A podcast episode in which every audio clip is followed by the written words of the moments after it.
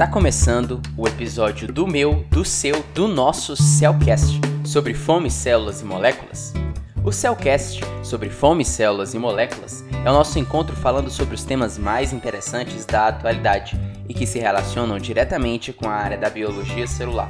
Você também pode encontrar curiosidades e conhecimentos sobre esta área em nosso perfil do Instagram, arroba Instamocel, canal do YouTube Amo Células e website Biocel Mol. Siga a gente!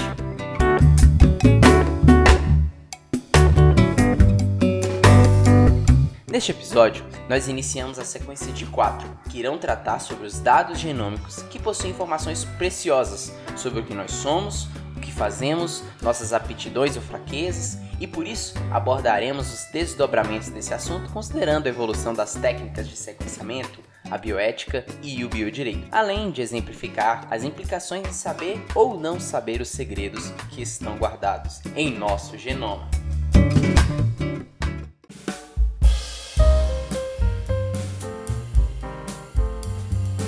Em maio de 2004, foi concluído um projeto que demorou mais de 13 anos para ser finalizado.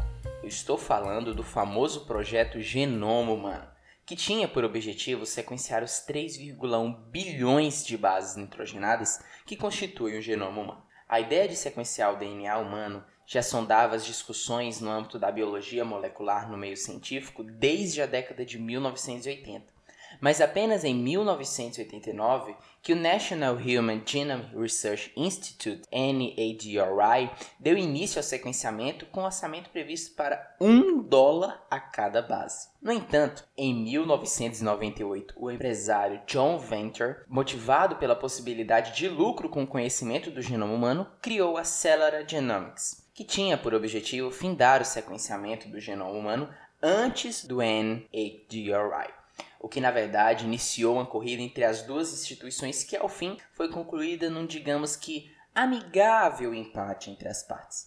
Mas o que há de tão importante no genoma humano que motiva financeiramente empresários e cientistas? Na verdade, o que é genoma, bases nitrogenadas, DNA e o que isso tem a ver comigo? Acredito que esses podem ser alguns dos seus questionamentos. Por isso, recomendo que continue neste episódio.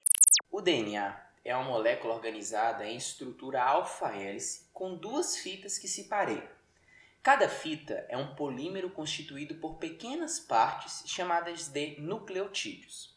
Os nucleotídeos são formados por três unidades fundamentais: uma molécula de fosfato, um açúcar e algum dos quatro tipos de bases nitrogenadas, moléculas nomeadas de adenina, timina, guanina e citosina representadas respectivamente pelas letras A, T, G, C, que se organizam em diferentes sequências que se distribuem por toda a molécula de DNA.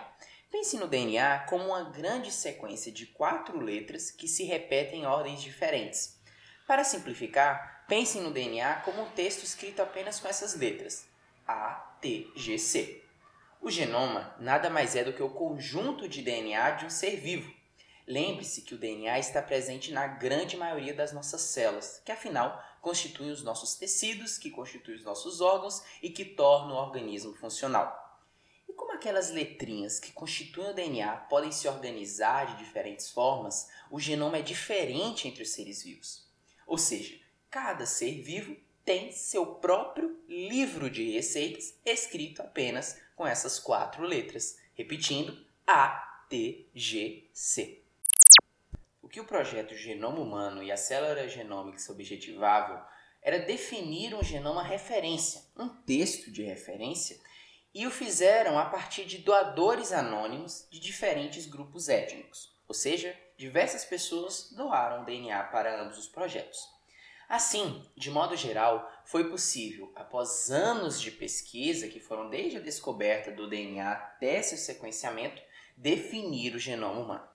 Os pesquisadores acreditavam que, em posse dessas sequências, teriam ali respostas sobre a vida, o que é ser humano, cura para doenças, mas o que acharam não forneceu imediatamente essas informações. Em realidade, abriu uma série de outras perguntas, fomentaram a biologia molecular e o desenvolvimento da genética e garantiram importantes avanços médicos. Sabe por quê? Pois é no DNA que estão dispostas as nossas informações genéticas que determinam, junto a fatores ambientais, nossas características físicas, fisiológicas, emocionais, comportamentais, registram a nossa ancestralidade. É graças ao DNA e à replicação celular que os filhos nascem com característica de ambos os pais, dado o resultado da junção das informações de parte do DNA da mãe e do pai. Podem resultar no olho castanho, no cabelo ondulado e demais características, até mesmo em síndromes e diversas outras doenças genéticas.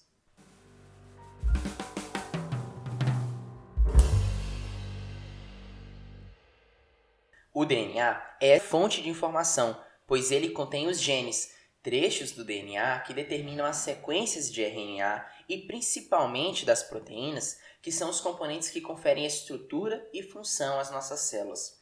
É como se fosse um livro de receitas de comidas típicas, onde cada gene é uma receita e cada proteína seria uma comida típica. Para saber mais sobre isso, vá até o episódio número 2 do Cellcast ou no nosso perfil do Instagram, o InstaMocel. Lá explicamos melhor sobre a síntese de proteínas. Mas por hora, saber que é do DNA que partem as informações para construir o que somos, seremos e fazemos é suficiente.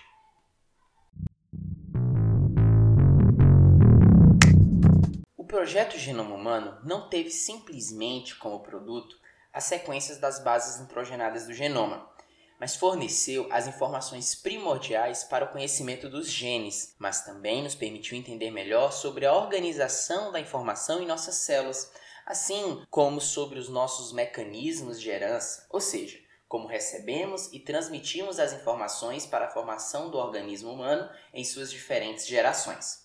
O que são genes, Matheus? Então, essa é uma pergunta que parece ser simples de ser respondida, mas não é. Um gene é um trecho da nossa sequência de DNA responsável por um produto funcional específico, isto é, uma proteína ou molécula de RNA. Ainda hoje existem genes a serem descobertos e melhor compreendidos, já que dentre as bilhões de bases em nosso DNA encontramos menos de 23 mil genes, sendo que grande parte de nosso DNA não armazena informação para produtos funcionais, RNA ou proteína. Um gene ou um conjunto de genes guarda informação que define a nossa altura, aptidão física, comportamentos, doenças, vulnerabilidades, enfim, o que somos.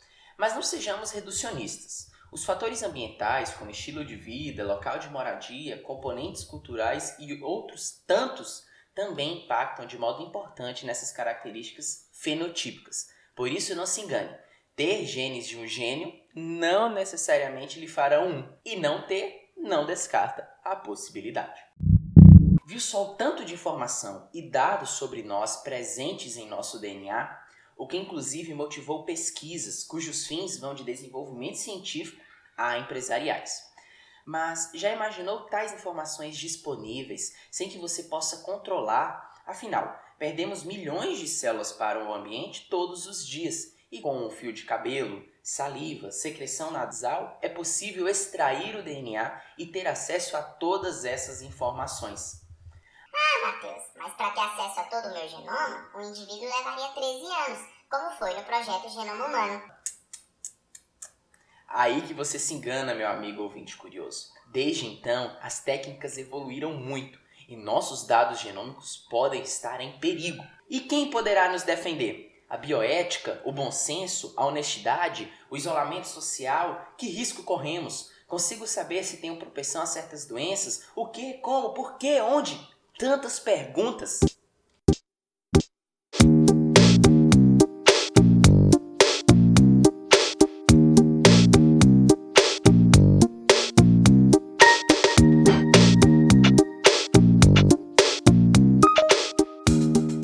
E assim terminamos este episódio do Cellcast sobre fome, células e moléculas. Para saber mais e ficar por dentro de todo o conteúdo, ouça os outros episódios dessa série. Te espero lá. Até logo. Tchau, tchau.